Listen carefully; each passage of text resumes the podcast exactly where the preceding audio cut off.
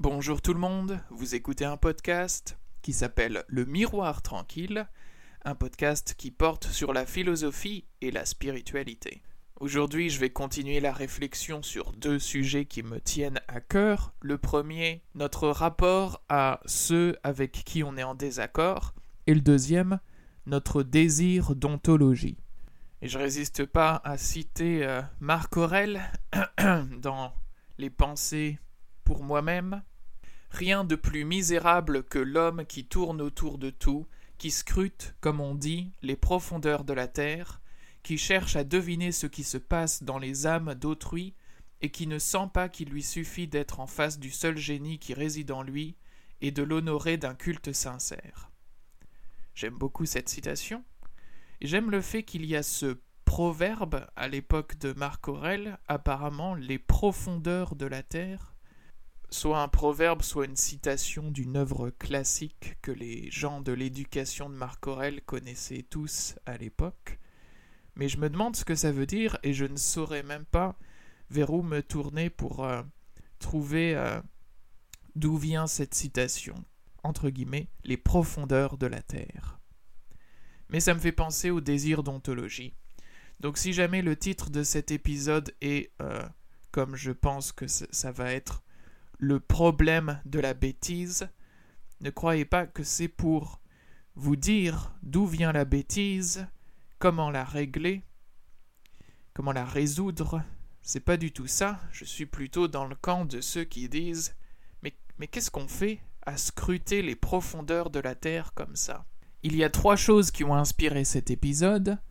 Un article de Nick Bird, Bird s'écrivant avec un Y comme l'oiseau, un article en anglais qui s'appelle The Bias Fallacy. Euh, comment traduire ça? Le sophisme du biais? Je ne sais pas. Mais en gros, un article qui dit que c'est un, une erreur de croire que avoir un biais et euh, se tromper sont synonymes. Donc, vous aurez peut-être entendu parler des biais cognitifs de la longue liste qui se trouve sur Wikipédia de biais cognitifs. Je peux vous, je peux vous donner un exemple. Voilà, je suis sur Wikipédia, notre, notre fameux compagnon. Un biais cognitif est une distorsion dans le traitement cognitif d'une information. Le terme biais fait référence à une déviation systématique de la pensée logique et rationnelle par rapport à la réalité. Voilà. Et donc, il y a une longue liste de, d'exemples de biais. Biais de confirmation, peut-être le plus célèbre, tendance à valider ses opinions auprès des instances qui les confirment et à rejeter d'emblée les instances qui les réfutent. Donc, par exemple, tendance à chercher à lire des articles qui vont, euh, dont on sait déjà qu'ils vont conforter nos opinions, au lieu de au lieu de chercher des articles qui euh, affirment l'opposé de nos opinions. Quel autre euh, biais rétrospectif, ou l'effet je le savais depuis le début, tendance à juger a posteriori qu'un événement était prévisible? Voilà, juste parce qu'un événement s'est produit, euh, l'impression qu'on savait qu'il allait se produire ou qu'il était prévisible supériorité illusoire, surestimation de ses propres qualités et capacités.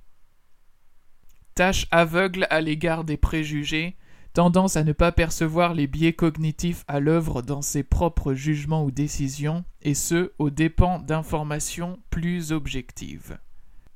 Voilà, donc ce dernier exemple est un peu bizarre, c'est comme si le fait de ne pas remarquer les biais cognitifs était lui-même un biais cognitif, et à mon avis, il faut être sceptique par rapport à cette liste parce qu'il y a certaines choses qui sont sûrement pas euh, validées scientifiquement ou qui, euh, qui, qui, viennent de la science mais qui sont euh, mal attestées. Il n'y a pas assez de travail scientifique pour, pour vraiment valider les choses. Il y a plus un, un buzz autour de quelques études et, et ce n'est pas assez solide. Euh, ce qui me fait dire ça, c'est la troisième inspiration euh, de cet épisode. c'est un article qui traite de l'effet boomerang, qui serait un biais selon lequel, ou je ne sais pas si c'est un biais, mais disons un bug selon lequel, lorsqu'on affirme que quelque chose est faux, euh, mais que cette affirmation va à l'encontre de la croyance de notre interlocuteur, alors la croyance de notre interlocuteur va se trouver renforcée au lieu d'être euh, infirmée par euh, le travail qu'on fait pour dissiper l'erreur, parce que des fois c'est vraiment des erreurs factuelles et de, du, manque d'information ou de la mauvaise information, on essaie de dissiper l'ignorance et ça la renforce. Donc ça, c'est euh, voilà, quelque chose qui était discuté dans la communauté scientifique et qui, et l'article que je lisais racontait euh, tous les débats qu'il y avait par rapport à ça, qu'on partait du principe que c'était euh, un effet bien attesté, psychologique, et puis en fait, il s'avère que les études qui prouvent cela n'étaient pas assez bonnes pour pouvoir dire qu'on l'a vraiment prouvé, et il y a eu tout un débat par rapport à ça, je vais vous en parler dans un instant. Et la deuxième inspiration de cette... Euh, oui, je fais, je fais dans le, je fais dans un ordre assez aléatoire. D'abord, je vous dis la, première inspiration, la troisième inspiration, et maintenant, je vous dis la deuxième chose qui a inspiré cet épisode. C'est un blog que j'aime beaucoup qui s'appelle Stranger Apologies. C'est un blog en anglais. Et au lieu de faire le sommaire de cet épisode, je vais directement entrer dans ce que je veux vous dire.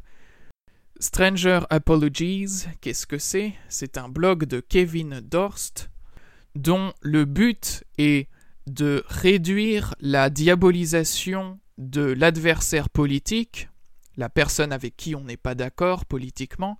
Il veut réduire la diabolisation de l'adversaire politique en faisant remarquer que les narratifs... Euh, est-ce qu'on peut dire ça en français?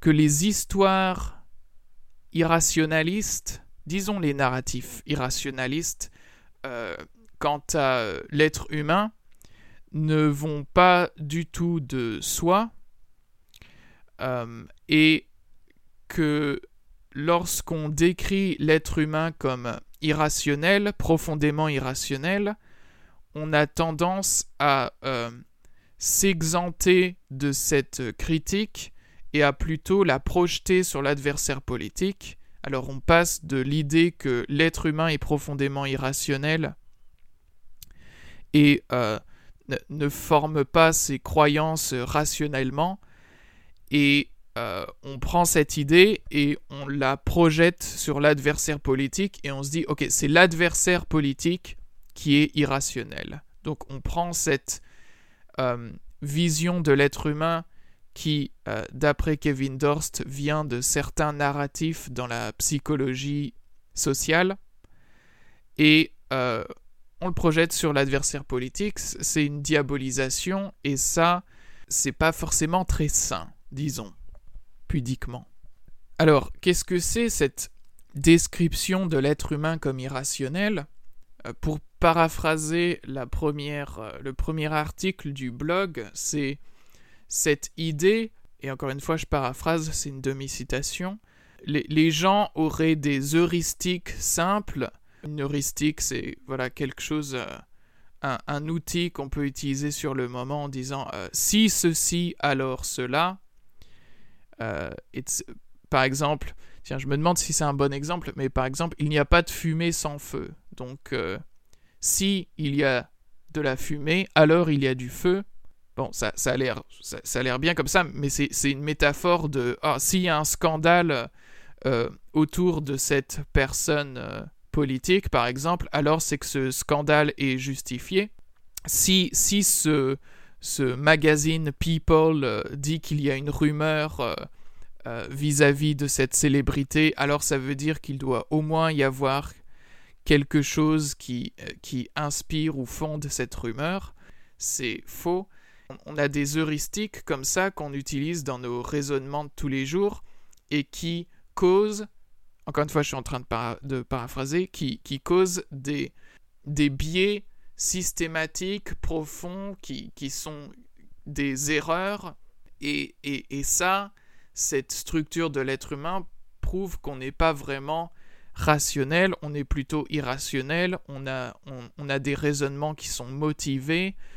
Par exemple, on part du principe qu'on est bon et qu'on est compétent et, ce genre de choses, et puis on, va ignorer les, les preuves qu'on n'est pas bon et pas au sens moral du terme et pas compétent, trouve, on va se trouver des excuses, etc. C'est l'idée qu'il y a un, un manque de rationalité de l'être humain. Et Kevin Dorst fait remarquer que souvent, dans cette description de l'être humain, il y a quelque chose qui est très problématique, c'est que on passe très vite sur euh, euh, à quoi ressemblerait un agent épistémique rationnel euh, qui, vraiment développe les bonnes croyances vis-à-vis de la réalité, qui reflète la réalité. Il, fait remarquer qu'il y a cette idée que nous sommes biaisés, qu'il y a des biais cognitifs systématiques, une sorte d'irrationalité prévisible pour euh, citer le titre d'un livre de, du docteur Dan Ariely. A-R-I-E-L-Y. Et, ça, c'est présent dans l'idée même de biais cognitif. S'il y a un biais, c'est qu'il y a une déviation par rapport à quelque chose. L'article Wikipédia de tout à l'heure disait déviation par rapport à la réalité. Mais en fait, c'est déviation par rapport à la bonne idée qu'il faut se faire de la réalité. Donc une déviation du, processus euh, vraiment rationnel de formation de croyances qui reflète la réalité. Donc ça implique qu'on pourrait dire quel est le processus rationnel. Kevin Dorst écrit que cette idée que nous sommes irrationnels vient du fait que, en principe, ces biais cognitifs sont facilement évitables il y a cette idée que, par exemple, lorsque euh, lorsqu'on signale le biais de confirmation, je devrais me dire ah oui, c'est vrai que c'est pas une bonne idée de toujours chercher les sources qui vont de toute façon confirmer ce que je crois déjà. C'est vrai qu'il faudrait mieux que je cherche les opinions euh, opposées, euh, au moins celles qui sont dignes du débat voilà, une fois qu'on m'a fait remarquer le biais, ça, serait facile de, le repérer et de le dénigrer.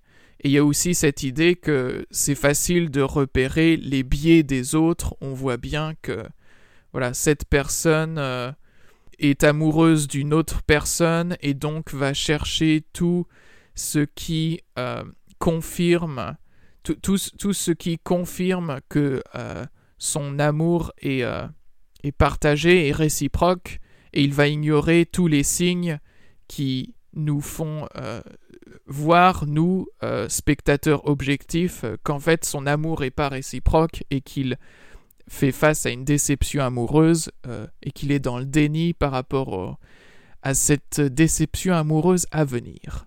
Donc il y a cette idée que voilà, ce serait facile de voir les biais chez les autres, ce qui fait qu'en principe c'est facilement évitable ça serait juste notre amour propre qui nous empêcherait de, qui, ferait que c'est difficile de l'éviter euh, dans la pratique.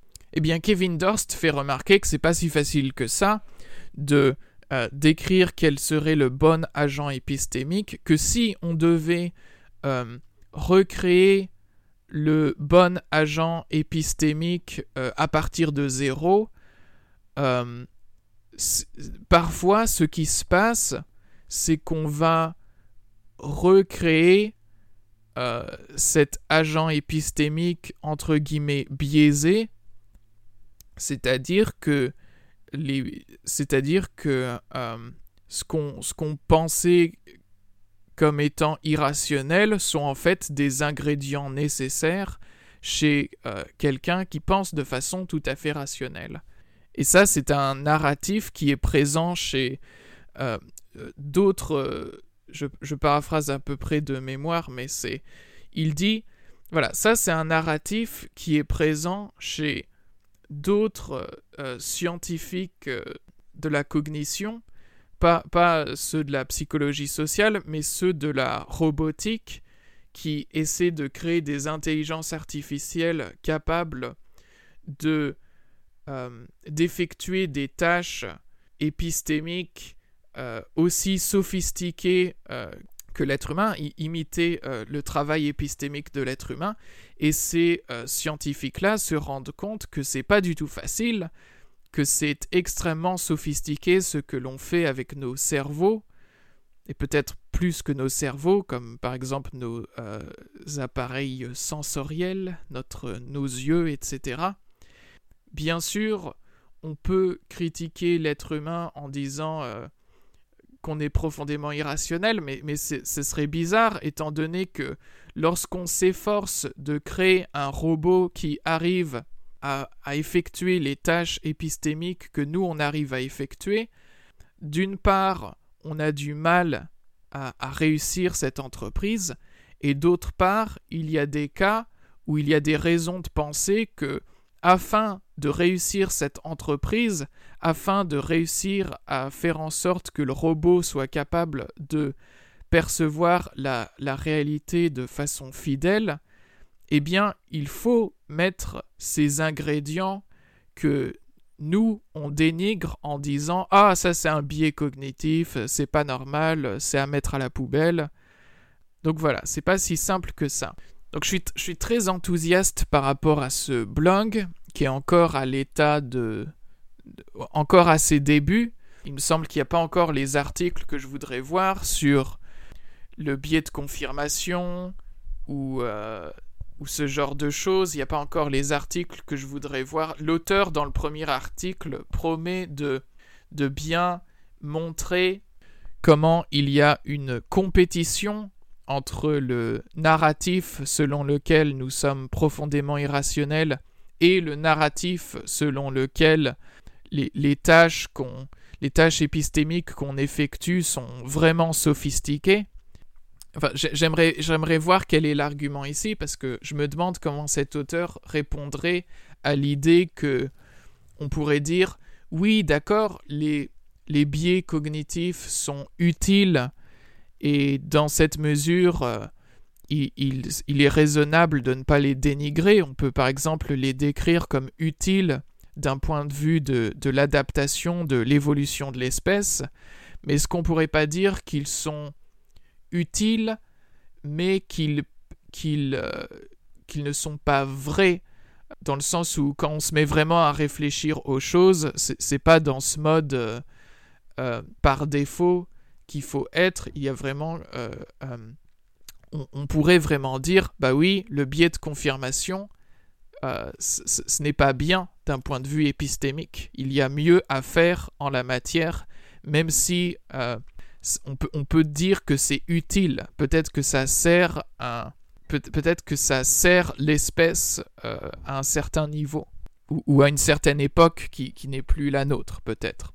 Et c'est pas vraiment une objection que je soulève, euh, une objection personnelle que je soulève euh, en, en disant cela, c'est plutôt une curiosité. Je me demande comment cet auteur pense à ces choses et comment est-ce qu'il quel, vocabulaire il emploierait et comment est-ce qu'il articulerait les termes par rapport à l'utile, par rapport au vrai, etc. Pour, pour, le moment, ce qui est très intéressant ici, c'est la distinction entre dire que quelqu'un a tort et dire qu'il est irrationnel. Pourquoi ne pas juste dire ouais, cette personne a tort? Euh, On n'a pas à diaboliser cette personne, on n'a pas à dire euh, qu'elle est irrationnelle, D'ailleurs, je peux vous donner tout de suite la liste des distinctions qui m'intéressent par rapport à ce sujet. Euh, voilà une liste de choses qu'on pourrait séparer, qu'on pourrait distinguer. Premièrement, avoir un biais et avoir un biais cognitif. Euh, il me semble que... Et, maintenant que je regarde la liste que j'ai faite, j'ai l'impression qu'on peut vraiment mettre ça en lien avec la citation de Marc Aurel de tout à l'heure, ou euh, qui nous met en garde contre le fait de scruter les profondeurs de la Terre. J'ai l'impression qu'il y a vraiment différents niveaux de profondeur et qu'on creuse de plus en plus on, creuse de plus en plus et sans fin dans un mouvement qui m'évoque quand même le désir d'ontologie que je critiquais dans d'autres épisodes. Euh, alors voilà la première distinction. Une distinction entre avoir un biais et avoir un biais cognitif.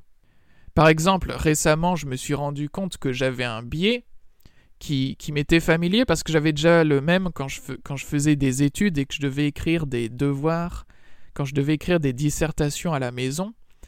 Un biais qui est de, puisque je fais des épisodes de ce podcast toutes les trois semaines, j'ai cette espèce de biais quand je réfléchis à des questions philosophiques qui est de, d'avoir cette impression que, ah, vite, vite, je dois me décider à choisir un camp par rapport à un débat philosophique, ou trouver quelque chose original à dire par rapport à un sujet philosophique, pour que je puisse le dire dans l'épisode du podcast. Donc j'ai cette espèce de pression, je me dis vite, il faut que j'ai une opinion, il faut que j'ai quelque chose d'original à dire, parce que bientôt c'est la date limite pour uploader le, podcast et donc il faut que je me dépêche de faire la philosophie. Et ça, c'est un biais qui n'est pas terrible parce que euh, ça, ça, n'aide pas à bien réfléchir. Mais il faut faire attention. En quoi est-ce que c'est un biais cognitif? En quoi ça serait une déviation systématique due à nos outils épistémiques euh, Voilà, il y a un peu trop de profondeur ici. En quoi est-ce que ça dit quelque chose de profond sur l'être humain? C'est juste moi, mes projets personnels et ça peut m'induire en erreur, mais. Et, je, reparlerai de ça. Si ça se trouve, c'est pas bien de dire que ça induit en erreur. C'est peut-être pas un lien de cause à effet comme ça. Mais voilà, donc une première distinction, une première euh, non-nécessité de, creuser à un niveau plus profond. Une autre distinction, ça serait entre se tromper et être irrationnel. Euh, l'un n'implique pas forcément l'autre. C'est pas parce qu'on fait une erreur que forcément euh, on est irrationnel ou on, a formé ses croyances de façon irrationnelle. Et les dernières distinctions, du coup, ça serait entre euh, se tromper et avoir un biais et se tromper et avoir un biais cognitif. C'est pas parce qu'on a un biais qu'on se trompe forcément. Et ça, c'était l'objet de l'article The Bias Fallacy. Et c'est, euh, il y a même l'idée que le fait d'avoir un biais ne veut pas dire qu'il y a de plus grandes chances que l'on se trompe. Pour moi, un biais, c'est vraiment comme une vigilance. C'est comme, euh, voilà, c'est comme un projet. C'est, euh, je suis attentif à ce genre de choses. Mais ça ne veut pas dire que je me trompe forcément. Mais voilà, l'idée de Nick Bird, c'est que c'est pas parce qu'on a un biais qu'on se trompe, et c'est pas parce qu'on a un biais qu'on a plus de chances de se tromper en soi euh, euh, sans qu'on précise la situation.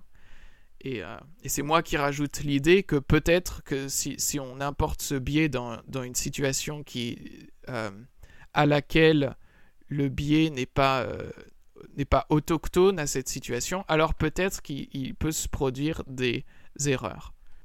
Euh, par hasard, là, je tombe sur une citation de l'article de Nick Bird et il y a cette idée que euh, il est même possible que certains biais euh, diminuent les chances qu'on se trompe.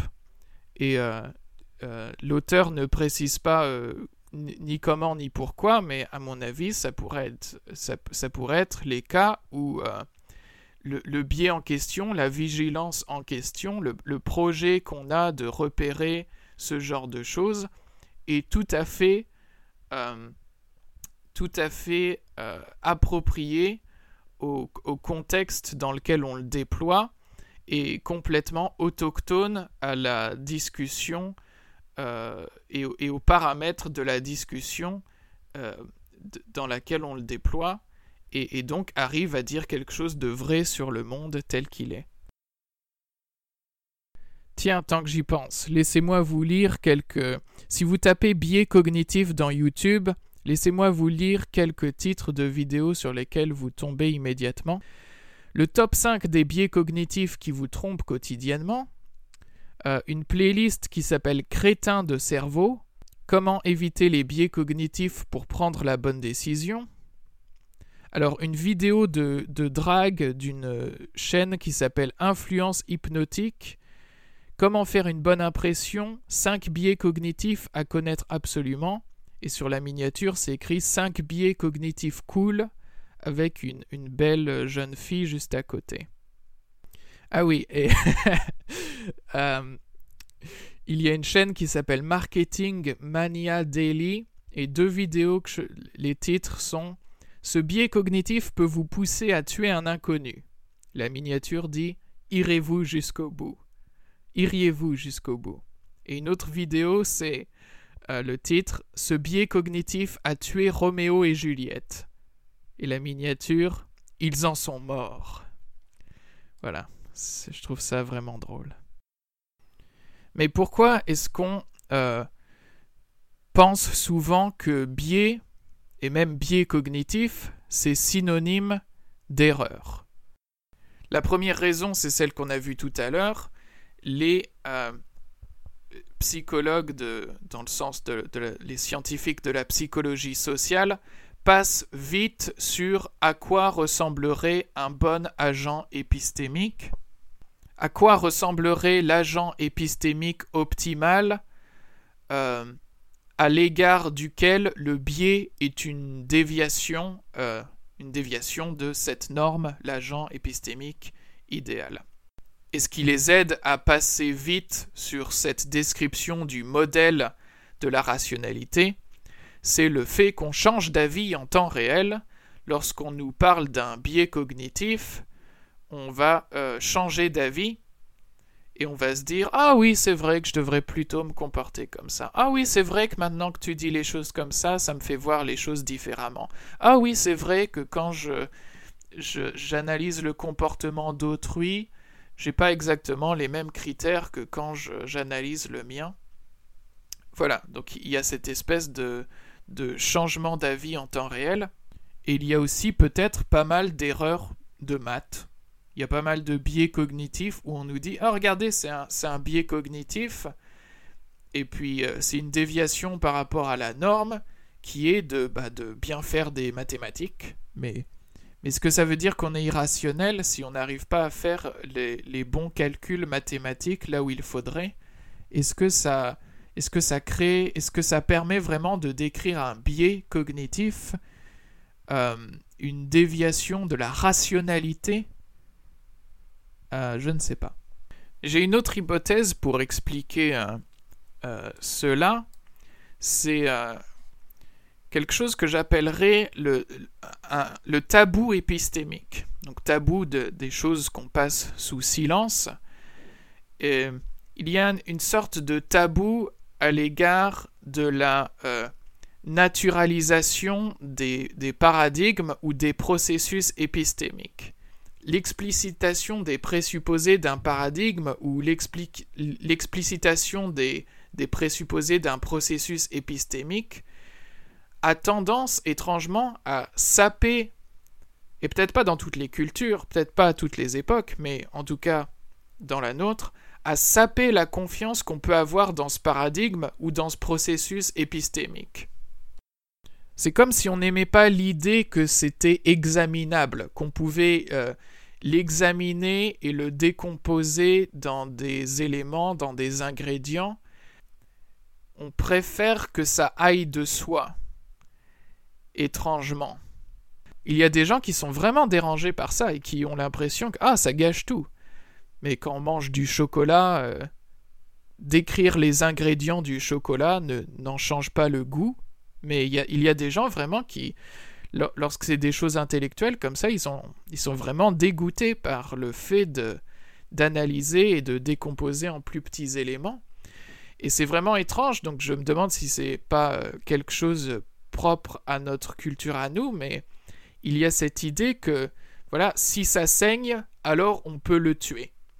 Donc si ça saigne, c'est que c'est en vie, j'ai envie de dire, mais il y a des gens qui ont tout de suite euh, qui ont. Si, ça saigne, c'est que c'est.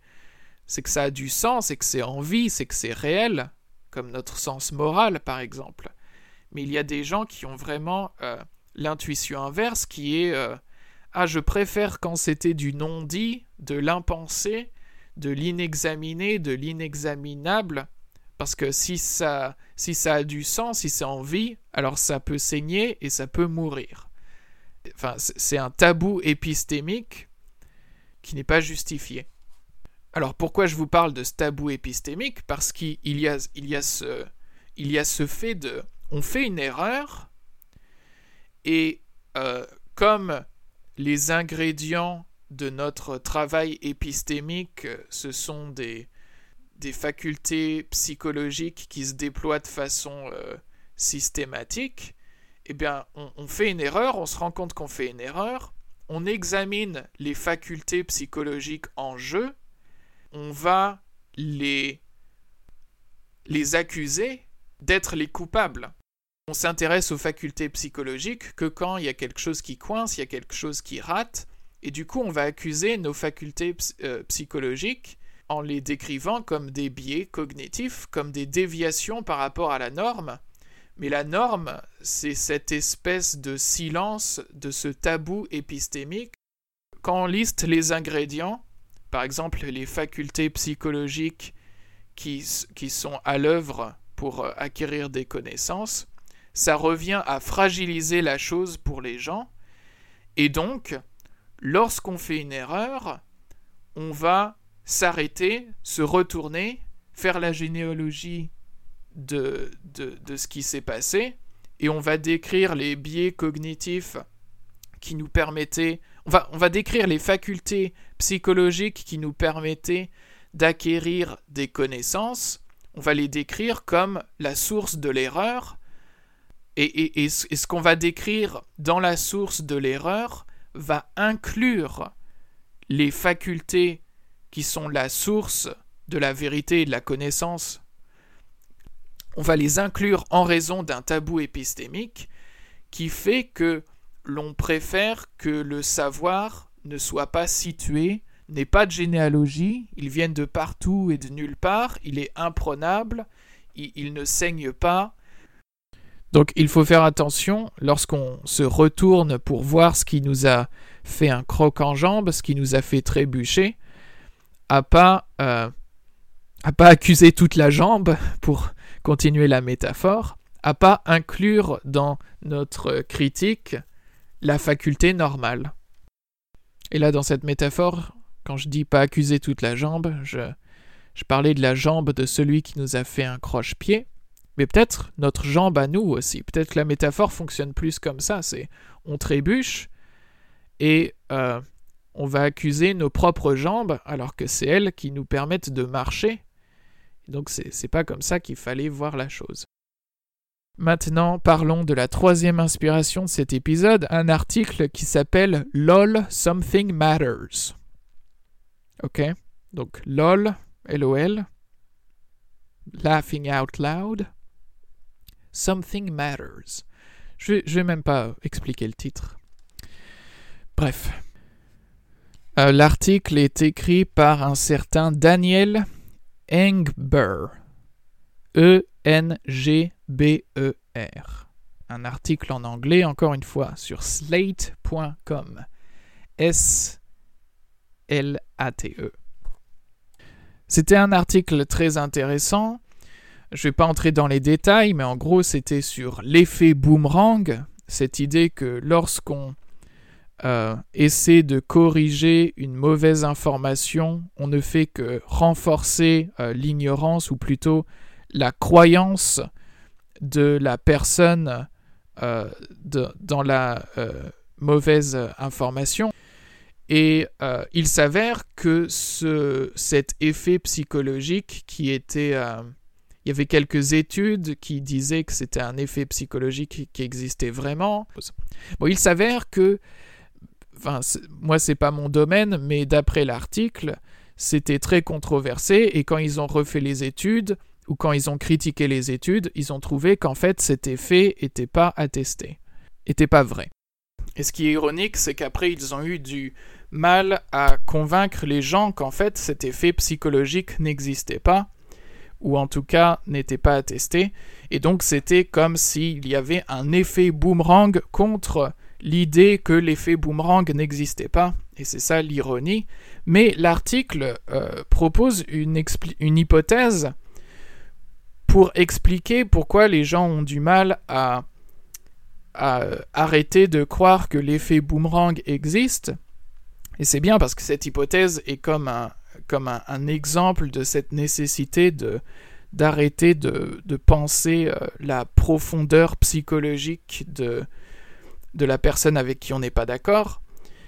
Euh, et cette hypothèse était intéressante en plus, euh, d'autre part, par rapport à mon projet de débusquer tous les désirs d'ontologie. C'est comme une sorte de côté obscur du désir d'ontologie où c'est une sorte d'histoire ou de vision du monde qui qui nous fait peur en fait, qui nous angoisse. Et l'idée c'est que on aime se faire peur euh, par rapport aux démocraties de notre époque, c'est-à-dire que on est en démocratie, il y a la, chance de la démocratie, mais on aime se faire peur, on aime avoir une, une ontologie rassurante, peut être rassurante de façon euh, euh, masochiste. Il y a une sorte de, de masochisme, de, du désir d'équanimité comme ça. Il y a cette sorte de monstre qui serait l'effet boomerang et qui serait horrible parce que ça voudrait dire on est dans une démocratie, il y a la chance de la démocratie, mais en fait euh, tout s'écroule, on se rendrait compte que nos efforts pour corriger les erreurs des gens ne font qu'empirer les choses. Et du coup on aimerait se faire peur avec ce genre d'idée. Et, ça, c'est intéressant de réfléchir à ça, de réfléchir à tout ce qui est de l'ordre de la peur que la démocratie s'effondre, que le rêve démocratique échoue. Euh, cette idée euh, avec tous les débats autour de Donald Trump, c'était dans l'article, toute cette idée que voilà, la vérité n'a plus d'importance à cette époque, les faits n'ont plus d'importance. Euh, il n'y a que les émotions et les petites opinions qui comptent. Peut-être que on, aime bien, de façon masochiste, euh, décrire la dérive de la démocratie parce que c'est une vraie peur de notre époque. L'homme irrationnel, c'est vraiment la plus grande peur d'une démocratie parce que la démocratie compte sur la rationalité de, des gens qui votent. Voilà, ma critique, parce que c'était le titre de cet épisode, le problème de la bêtise. En fait, ce que je voulais dire par rapport à ça, le problème de la bêtise, le terme, c'est une référence au problème du mal, par exemple au Moyen Âge, où on se demande mais pourquoi le mal existe s'il y a un Dieu euh, vous savez, le Dieu chrétien qui est euh, censé être bon et intelligent et omnipotent, la recherche d'une ontologie qui fait sens du mal. Donc on peut, on peut citer le problème, du, le problème de la malveillance, le problème de la souffrance. Et, je mettrai, euh, je euh, avec, avec ces problèmes-là le problème de la bêtise. C'est assez traumatisant, la bêtise perçue euh, d'autrui. Et j'avais lu un autre article où il décrivait une étude. Alors c'était vraiment marrant comme étude. C'était une étude où on proposait de l'argent aux gens pour qu'ils lisent des, euh, croyances politiques et on leur proposait plus d'argent pour qu'ils lisent des croyances euh, du parti politique avec lequel ils ne sont pas d'accord, avec lequel ils sont en opposition et les gens refusaient de prendre plus d'argent pour lire euh, les croyances avec lesquelles ils ne sont pas d'accord. Ils préféraient avoir moins d'argent, mais lire les croyances avec lesquelles ils sont d'accord. Et ça, je trouve ça... Je sais pas, le, le, design ou la structure de l'expérience était... Euh, quand j'ai commencé à lire cet article, je m'attendais à un truc très sophistiqué, mais non, en fait, c'était juste de l'argent et euh, combien d'argent ils allaient prendre et je trouvais ça assez mignon. Mais du coup, les participants disaient, euh, les, participants confessaient quelque chose que je trouve très vrai, qui est de, non, j'ai pas envie de lire les croyances de l'autre parti politique parce que ça me met mal à l'aise. Euh, et, vraiment, je pense que c'est important de reconnaître que c'est une souffrance. Et moi, c'est une souffrance que que j'interprète comme étant une, dissonance cognitive euh, empathique, c'est-à-dire qu'on essaye, on doit se faire l'hôte de, croyances avec lesquelles on n'est pas d'accord euh, au moment de les appréhender, au moment d'appréhender le discours d'autrui, et se faire l'hôte euh, de, ces croyances avec lesquelles on n'est pas d'accord crée une tension, crée une souffrance, crée une menace à la consonance cognitive qui est, qui est désagréable. Et donc c'est une des raisons pour lesquelles vraiment je place le problème de la bêtise euh, avec le problème de la euh, malveillance et le problème de la souffrance, avec ces problèmes qui nous taraudent, mais qui nous, qui nous taraudent d'une façon spéciale, d'une façon très particulière, parce que Enfin, le, problème de la malveillance, vraiment, il est très, euh, il est très aigu dans un paradigme chrétien où il y a le Dieu qui est censé être bienveillant et omnipotent. Et, vraiment, le problème de la bêtise, il est vraiment aigu pour nous qui sommes dans des démocraties et ceux d'entre nous qui, qui aimeraient que la démocratie fonctionne et qui, et qui avons, avons cette, cette peur que et, si jamais ça ne fonctionnait pas. Ce dont on a besoin, c'est de savoir ce qu'on doit faire, ce qu'on peut faire lorsqu'on fait face à la bêtise. Euh, on n'a pas besoin d'une théorie, d'une ontologie qui justifie tout, qui justifie la bêtise, qui permet de nous l'expliquer à un niveau profond toujours plus profond parce que ça nous satisfait jamais les explications qu'on nous en donne. On va toujours chercher plus profondément. Pas euh, passer de il se trompe, il a un biais, il a un biais cognitif, il est irrationnel. Voilà, toujours plus profondément. Nous sommes tous irrationnels ou alors l'adversaire politique est irrationnel, il faut les arrêter. Faire attention par rapport à tout ça. Voilà, je vous remercie d'avoir écouté cet épisode.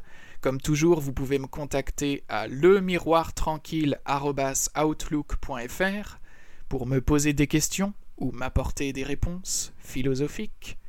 N'hésitez pas, j'aime entendre parler de vous.